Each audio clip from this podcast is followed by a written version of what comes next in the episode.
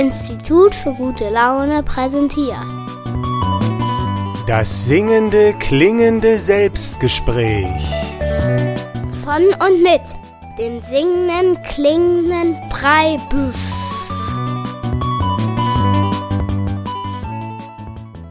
Grüß dich, hier ist der Preibisch zum Selbstgespräch heute mit dem Namen Berufswunsch Künstler.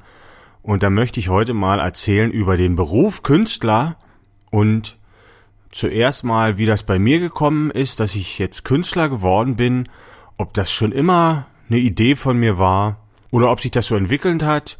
Und dann möchte ich auch ein bisschen was darüber erzählen, was so die Vor- und Nachteile dieses Berufes sind und vielleicht so ein paar Tipps geben für Menschen, die sich das vielleicht überlegen, in die Richtung zu gehen, was man da so ein bisschen beachten muss beim Künstler werden oder Künstler sein dann. Das ist heute also das Thema im Selbstgespräch. Und zwischendurch, damit nicht zu viel Text kommt, möchte ich Musik spielen. Und heute ist es ein Song von meiner allerersten Liedermacherplatte, der heißt Frühstück im Bett. Und da geht es schon so ein bisschen um das Künstlersein. Also jetzt der Song vom singenden klingenden Preibisch und danach erzähle ich dir, wie das bei mir so angefangen hat mit dem Künstlersein. Wir streiten uns selten, wir zanken uns nie, doch wir überlegen heftig, wer macht den Kaffee heute früh.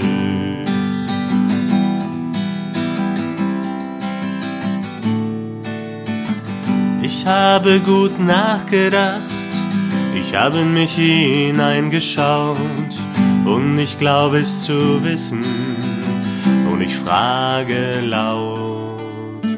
Wer soll denn den Kaffee holen, wenn die anderen alle Gitarre spielen? Ja, wer soll denn den Kaffee holen, wenn die anderen alle zu tun haben? Ich spiel Gitarre, wer ist übrig? Wir sind zu zweit, ich bin es nicht. Ja, wer von uns muss Kaffee holen? Ich denk dabei an dich. Wer muss jetzt aufstehen? Wer muss jetzt raus? Das Geld verdienen bringt die Brötchen mit nach Haus. Es liegt mir auf den Lippen, du hast mich angeschaut. Auch du glaubst es zu wissen ich frage laut, wer muss denn das Geld verdienen, wenn die anderen alle Gitarre spielen? Ja, wer soll denn das Geld verdienen, wenn die anderen alle Künstler sind? Ich bin Künstler, wer ist übrig?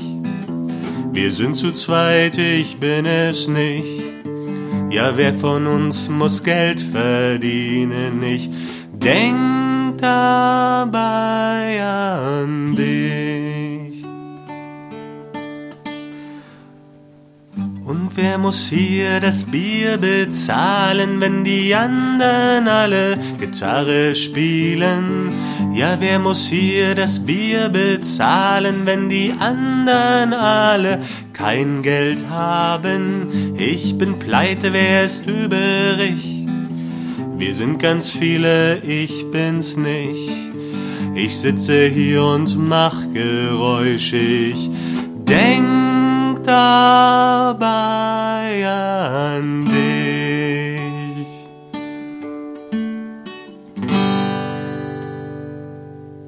Frühstück im Bett, der singende, klingende Preibisch. Ein Song, den ich schon fast vergessen hatte. Eigentlich, ich hatte ihn schon richtig vergessen, muss man sagen. Und neulich ist aber passiert, da muss irgendwie meine Partnerin und mein jüngster Sohn, die müssen sich dann mal diese CD wieder angehört haben und haben dann das Lied gesungen am Frühstückstisch. Und da habe ich mich wieder erinnert und dann sagte dann noch meine Partnerin zu mir, Mensch, in dem Lied ist ja eigentlich schon alles drin. Ich hätte es ja wissen müssen. Und da haben wir so ein bisschen gelacht natürlich. Und das ist auch gleich ein Hinweis eigentlich auf so, ich weiß nicht, ob man es als Nachteil bezeichnen soll, aber wenn man so das Ganze gesellschaftlich betrachtet, als Künstler hat man jetzt nicht die Möglichkeiten, finanziell große Sprünge zu machen und ist eigentlich auch für die Angehörigen in dieser Beziehung eine totale Enttäuschung, kann man sagen. Also andere Berufe sind da sicherlich besser und können diese Seite viel besser erfüllen, als wenn man jetzt zum Beispiel Künstler ist.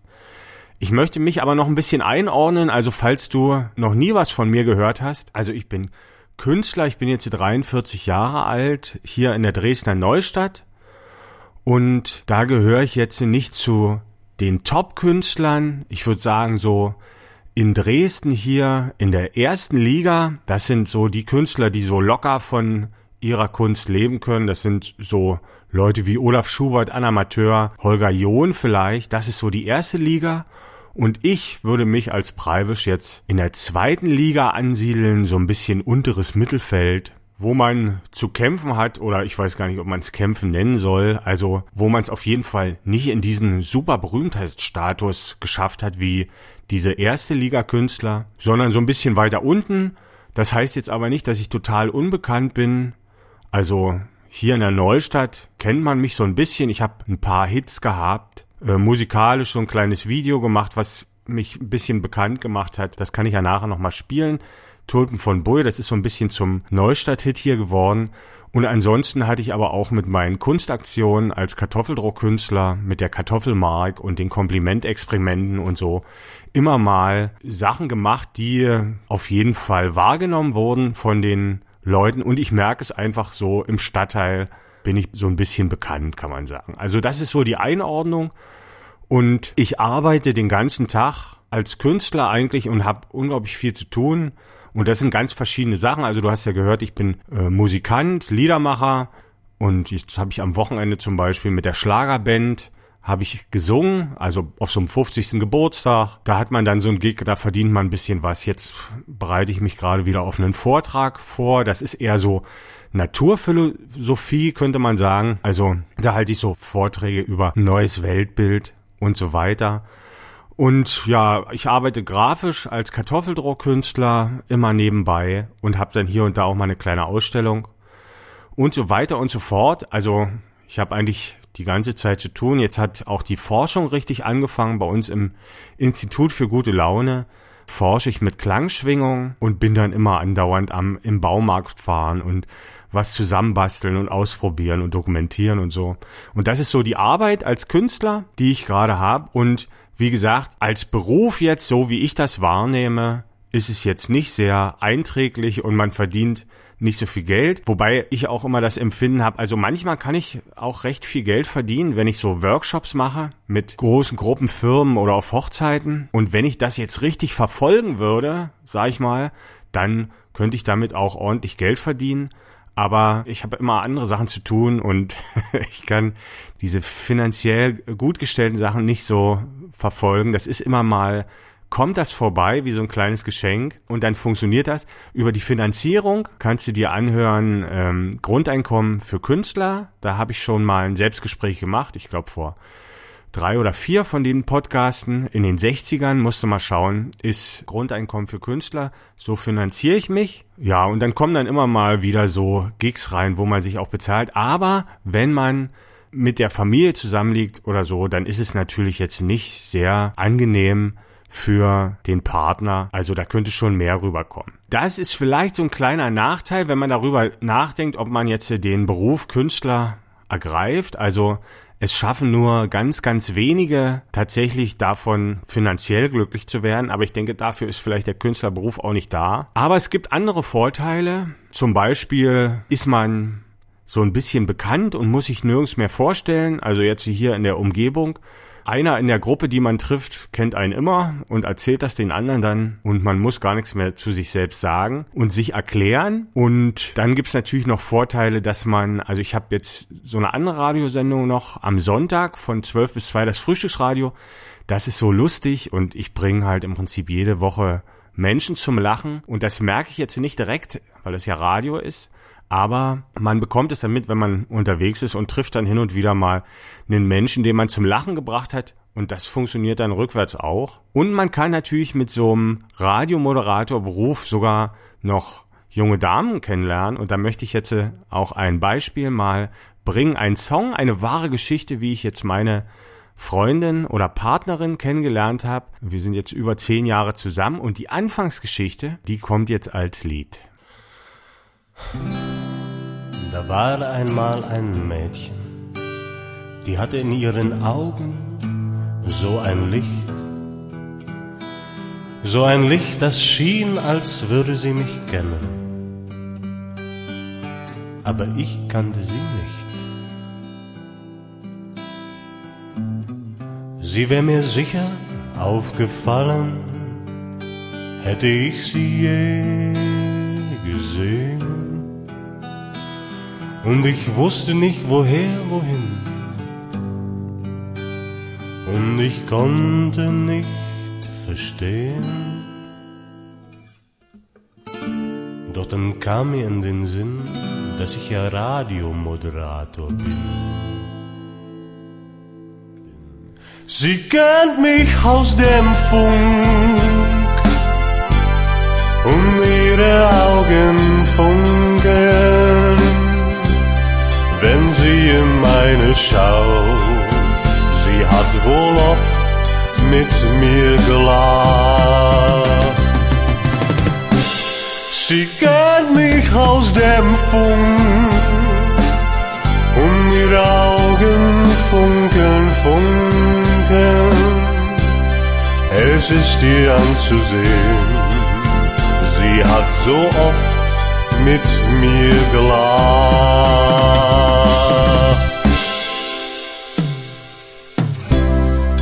So haben wir uns gefunden und eine Liebe wurde groß. Doch das Ganze hatte Konsequenzen blieb nicht folgenlos. Heute ist sie kugelrund, trägt mein Kind unter dem Herzen und das nicht aus Versehen. Sie hat's ja selber so gewollt. Heute ist sie kugelrund das wird nicht immer so bleiben. Denn eines Tages, Baby, ist out of Mutti Time.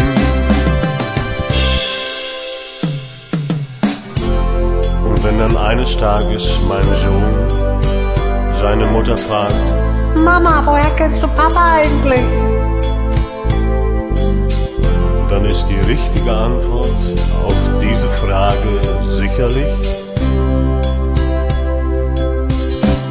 Den kenn ich aus dem Funk. Wer hatte damals diese Sendung? Was hab ich da gelacht? Jeden Sonntag von zwölf bis zwei den kann ich aus dem Funk. Der war mal Radiomoderator.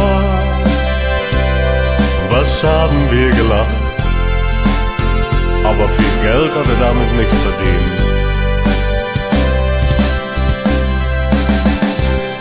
Sie kennt mich aus dem Funk. funkeln, wenn sie in meine schaut. Sie hat so oft mit mir gelacht.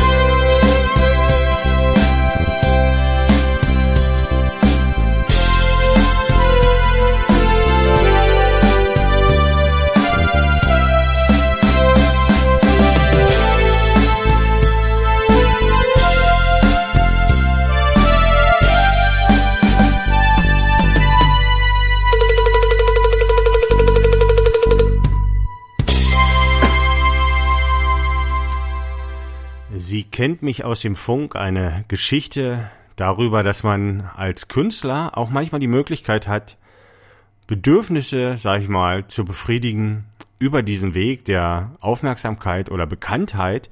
Und das ist ja für manch einen, der sich für den Beruf Künstler entscheidet, auch eine wichtige Sache. Oder das ist auf jeden Fall eine Fantasie, die da immer eine Rolle spielt.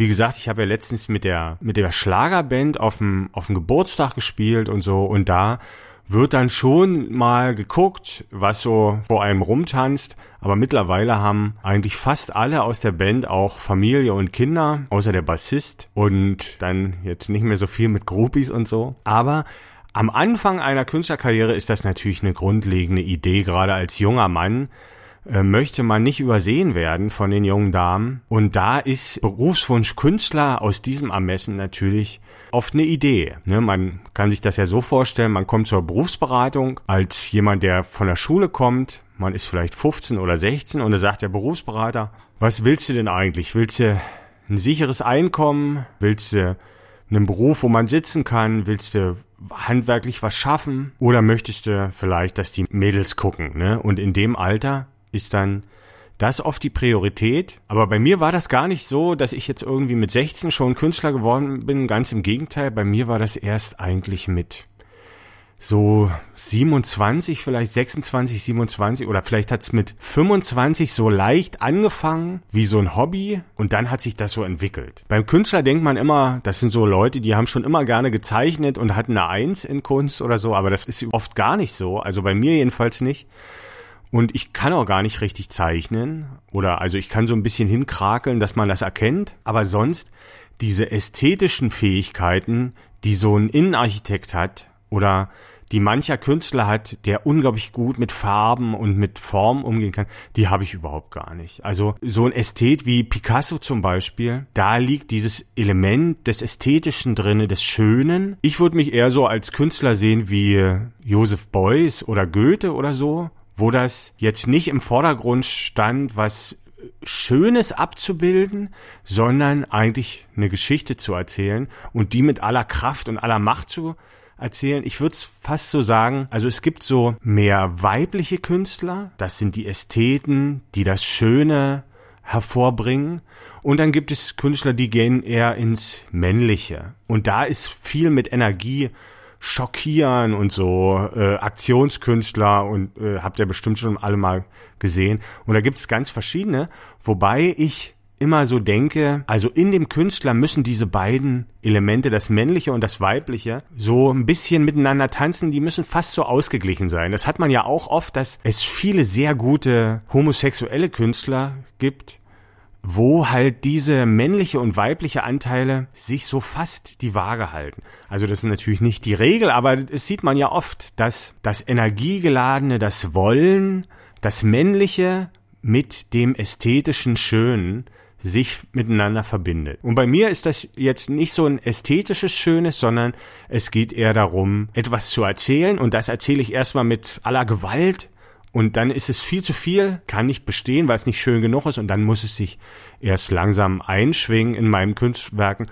und da kämpfe ich ja jeden Tag mit, dass das irgendwie funktioniert. Also bei mir ist es nicht so gewesen, dass ich schon immer gerne gezeichnet habe und gemalt. Ich war jetzt nicht unerfolgreich, als in meinem Kunstunterricht hatte ich jetzt nicht eine 5 oder so, aber das hat man überhaupt nicht absehen können. Ich habe auch erst sehr spät angefangen, Musik zu machen. Mit 21, 22 habe ich langsam Gitarre gelernt und jetzt Klavier kann ich eigentlich, also kann ich überhaupt nicht, aber für die Bühne reicht's und das mache ich aber erst seit fünf Jahren oder sechs Jahren vielleicht mit Klavier und Trompete kann ich auch ganz schlecht. Ähm, kann ich dir dann auch noch mal ein Lied vorspielen, Der Traum vom Trompeter. Und das hat sich dann erst so entwickelt und wenn ich so zurückschaue und mir heute überlege, wie bin ich denn eigentlich Künstler geworden, dann muss ich sagen, für mich gab es irgendwie so zwei Erweckungsmomente. Da ist mir irgendwas passiert, also das kann man nicht so richtig begreifen. Irgendwie mein Weltbild hat sich schlagartig geändert.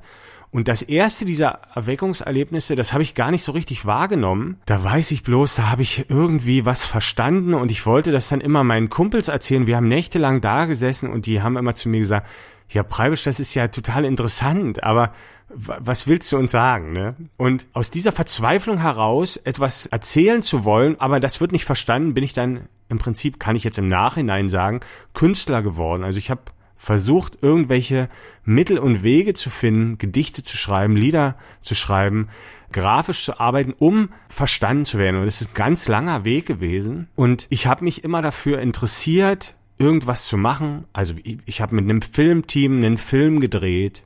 Ich habe eine Liedermacher-CD aufgenommen. Ich habe ein Theaterstück, eine Oper geschrieben und die aufgeführt. Und währenddessen habe ich es gar nicht so mitgekriegt, aber im Nachhinein muss ich sagen, habe ich alles nur einmal gemacht. Also ich habe ein Buch geschrieben, ich habe ein Theaterstück aufgeführt und die Leute haben mir immer gesagt, Preibisch, du wirst sehen, einmal Theater, immer Theater, aber es hat mich dann immer nicht mehr interessiert. Und dann habe ich später dann irgendwie so gedacht, na klar, du hast eine Lehre gemacht. Du hast zehn Jahre selber eine Lehre gemacht. Du hast alles mal ausprobiert. Mit den Filmen, mit dem Buchschreiben mit Konzerten geben. Und dann habe ich irgendwann so eine Reife erreicht gehabt. Und als ich meine Lehre abgeschlossen hatte, da hatte ich dann das zweite Erweckungserlebnis. Und da habe ich dann das geschenkt bekommen, was ich zu sagen habe. Und dann hatte ich irgendwie schon die Werkzeuge in der Hand, ne? Dann wusste ich schon, wie das ist, jetzt zu moderieren, ein Gedicht zu schreiben, zu singen und grafisch zu arbeiten und konnte mich dann daran machen, dieses auszudrücken. Und wenn dich jetzt interessiert, was das ist, was ich ausdrücken will, dann muss ich dich enttäuschen. Das kann ich jetzt nicht so einfach rüberbringen. Also ich arbeite daran, dieses zu vermitteln. Aber wenn du auf meine Homepage gehst, www.fischbild.de und du hörst dir ein paar Lieder an, du siehst dir ein paar Grafiken an, ein paar Aktionskunstwerke, dann kriegst du dann einen Eindruck davon, eine Ahnung. Also das kann ich anbieten jetzt schon nach 20 Jahre Künstler sein. Man bekommt schon eine Ahnung von diesem Kunstwerk. Aber es ist noch auf einem langen Weg. Ich möchte noch einen Song spielen, der was mit dem Lachen zu tun hat. Das ist auch was ganz Wichtiges in meinem Kunstwerk. Das ist immer alles so ein bisschen lustig und locker. Aber ich bin jetzt nicht so ein Comedian oder so, sondern es ist eigentlich Mittel zum Zweck. Denn ich bemühe mich ja darum, verstanden zu werden. Und derjenige, der mich verstehen soll, das ist ja der andere. Und da hilft es natürlich immer, die Situation so ein bisschen aufzulockern mit einem Lächeln oder mit einem Lachen einzusteigen. Und so kann man begründen, dass das alles auch immer so ein bisschen lustig ist. Lustig ist ja heute oft, wird ja oft von unserer Gesellschaft abgewertet. Ne, das ist so bloß so ein Kasperzeug. Aber ich habe mitbekommen, dass das für eine Kommunikation unglaublich hilfreich ist, wenn man erstmal den anderen Menschen zum Lächeln oder zum Lachen bringt. Also deshalb jetzt hier das Lied Der Faxenklon. Manchmal fragt mich einer Preibisch, warum ist eigentlich dein Programm immer mit Spaß? Wieso muss denn das immer so albern sein? Junge, du kannst doch eigentlich was. Wenn man lachen kann, dann ist es doch auch ohne Niveau. Wieso Humor? Jetzt sag mir doch mal, warum ist denn das so? Und dann kommt die Antwort. Jede Frau ist doppelt schön, wenn sie lacht. Das hat aus mir einen Faxenklon gemacht. Denn was gibt's Schöneres auf Erden, als immer angelacht zu werden? Immer nur, da schaut man nicht auf die Uhr. Und ich mach sie selber schön, und ich mach sie selber schön, und ich mach sie selber schön, wie der Friseur mit seinem Föhn. Denn wenn sie schön ist, weil sie lacht, dann ist die Schönheit selbst gemacht, selbst gemacht von ihr und mir. Ihr Lächeln ist der Dank dafür. Und das reicht mir vollkommen aus. Und ich scheiß auf den Applaus. Wenn nur eine lächelt oder lacht, da sag ich zu mir selber, Breibisch, das hast du wieder gut gemacht. Weil da muss der Schönheitschirurg für lange nähen, was mir gelingt im Vorübergehen. Denn wenn sie lächelt, wenn sie lacht, ist jede schön. Egal ob 80 oder 8, denn auch Oma ist schön, wenn sie lacht. Ob alt, ob jung, ob dick, ob dünn, ich guck gern hin. Eigentlich bin ich sonst eher seriös. Aber Schönheit, die macht mich nervös. Aus dem Mann, da wird ein Tor. Ich komm mir wie Helge vor. und mach ich mich dabei manchmal auch lächerlich. Aber warum denn nicht? Denn jede Frau ist doppelt schön, wenn sie lacht. Das hat aus mir einen Faxenklon gemacht.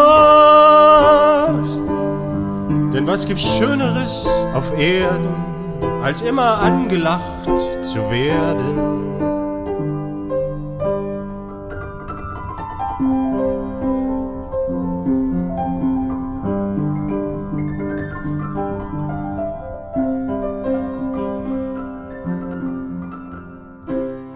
Der Faxenklon vom singenden klingenden Preibisch. Heute das Selbstgespräch zum Thema Berufswunsch Künstler und ich habe mich so ein bisschen verplaudert. Eigentlich wollte ich ja heute erzählen, welche Vor- und Nachteile das so hat, so ein Künstlerleben und ob man eigentlich dazu raten kann, jetzt einem Menschen diesen Weg einzuschlagen.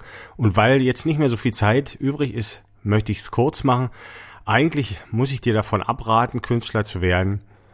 Denn es ist schon ein ziemlich schwieriger Beruf, denn man ist eigentlich die ganze Zeit in so einer Identitätskrise. Besonders die Maler haben es schwer und die Zeichner, weil die arbeiten wochenlang, monatelang und dann stehen die dann bei der Ausstellung und die Leute stehen vor den Bildern und sagen, hm, interessant, also diese Bestätigung, die wir alle brauchen oder dieses Gefühl, gebraucht zu werden von der Gesellschaft, ein wichtiger Teil zu sein, das ist ganz, ganz schwierig zu erreichen. Da hat's ein Bäcker oder ein Polizist hat's einfacher. Die wissen, warum die arbeiten und wofür. Und als Künstler hat man dann schon oft ein Problem damit und fragt sich, was mache ich hier eigentlich? Und um das zu werden, muss es so ein inneres Wollen und Müssen geben, sonst würde das nicht gehen. Also wenn du die Wahl hast, irgendeinen anderen Beruf zu ergreifen und dann vielleicht als Hobby so ein bisschen Kunst zu machen, würde ich dir immer dazu raten, noch was anderes nebenbei zu machen, wo du so einen Sinn findest für äh, dein Dasein in der Gesellschaft. Und wenn du aber gar keine Chance hast und Künstler werden musst, dann wirst du es sowieso. Wenn du die Möglichkeit hast, dir es auszusuchen, würde ich immer davon abraten eigentlich. Ja, so weit das äh, Künstler-Selbstgespräch. Das ist jetzt natürlich auch nicht so schlimm, wie es jetzt gerade angehört hat. Eigentlich ist es schon eine schöne Sache, wenn man den ganzen Tag machen kann, was man will und eigentlich wie so ein Kind noch spielt aber wie gesagt, wir sind ja alle in dieser Gesellschaft auch eingewoben, in der Familie, im Freundeskreis, auch in der Gesellschaft, was die Gesellschaft von einem erwartet. Und da passt man nicht so rein. Da ist man eigentlich wie so ein Verrückter die ganze Zeit, wird man behandelt. Und das ist schon nicht so einfach. Und wenn man jetzt nicht ganz genau weiß, dass man das machen muss, dann wird's schon ganz schön schwierig. Also ich sehe das an Kollegen. Also wenn ich den Künstler beschreiben müsste von der Mentalität her, dann ist das jetzt nicht so einer, der den ganzen Tag durch die Gegend hops und glücklich ist. Also eher im Gegenteil, muss ich sagen. Ja. Aber wahrscheinlich muss es die auch geben, sonst hätten ja nicht manche Leute die Idee, das machen zu müssen. Und es scheint ja dann doch seinen Grund zu haben. Da müsste man jetzt eigentlich von Fanny van Dunn das Lied Künstler sind nicht überflüssig spielen. Aber das geht ja hier nicht. Hier können ja keine GEMA-Lieder gespielt werden. Ist ja ein Podcast und ich spiele hier nur Musik, die ich selber geschrieben habe. Ja, heute das Künstler-Selbstgespräch. Vielleicht fandst du es ein bisschen interessant, warum jetzt äh, jemand Künstler wird oder wie sich sowas entwickelt, so ein Beruf. Ich weiß nicht, ob du es so richtig nachvollziehen konntest bei mir. Ich kann es selber auch noch nicht so richtig nachvollziehen, muss ich sagen. Deshalb ist es natürlich auch schwierig, das zu erklären. Wenn dich das interessiert, kannst du immer mal schauen auf meine Homepage www.fischbild.de. Da ist vieles von meinen Kunstwerken dokumentiert und wie gesagt, wenn man sich ein bisschen was anguckt, dann bekommt man so eine Ahnung. Also ich kann dir sehr empfehlen, auf jeden Fall die Platten durchzuhören mal. Die stehen alle im Internet unter www.fischbild.de. Da hört man so ein paar Lieder und Gedichte und dabei kommt schon das meiste rüber. Also ich habe das Glück, dass ich jetzt nicht nur als Maler oder Grafiker arbeite, sondern auch Musik mache und Poesie. Und da hat man schon dann noch ein anderes Feedback. Also wenn ich so eine Show habe, wie die Tüte bunt ist, die im Oktober auch wieder ist, dies Jahr am 25. Da sehe ich dann schon in den Gesichtern von den Leuten, dass ich eine Arbeit mache, die jemand anders was nützlich ist. Aber wie gesagt, andere Künstler haben das Glück nicht, dass sie so eng mit einem Publikum zusammenarbeiten können und da kann es dann schon ziemlich schwer werden. Ich würde mich verabschieden für heute. Ich hoffe, es war wieder so ein bisschen inspirierend für dich. Der singende klingende Preibisch sagt Tschüss.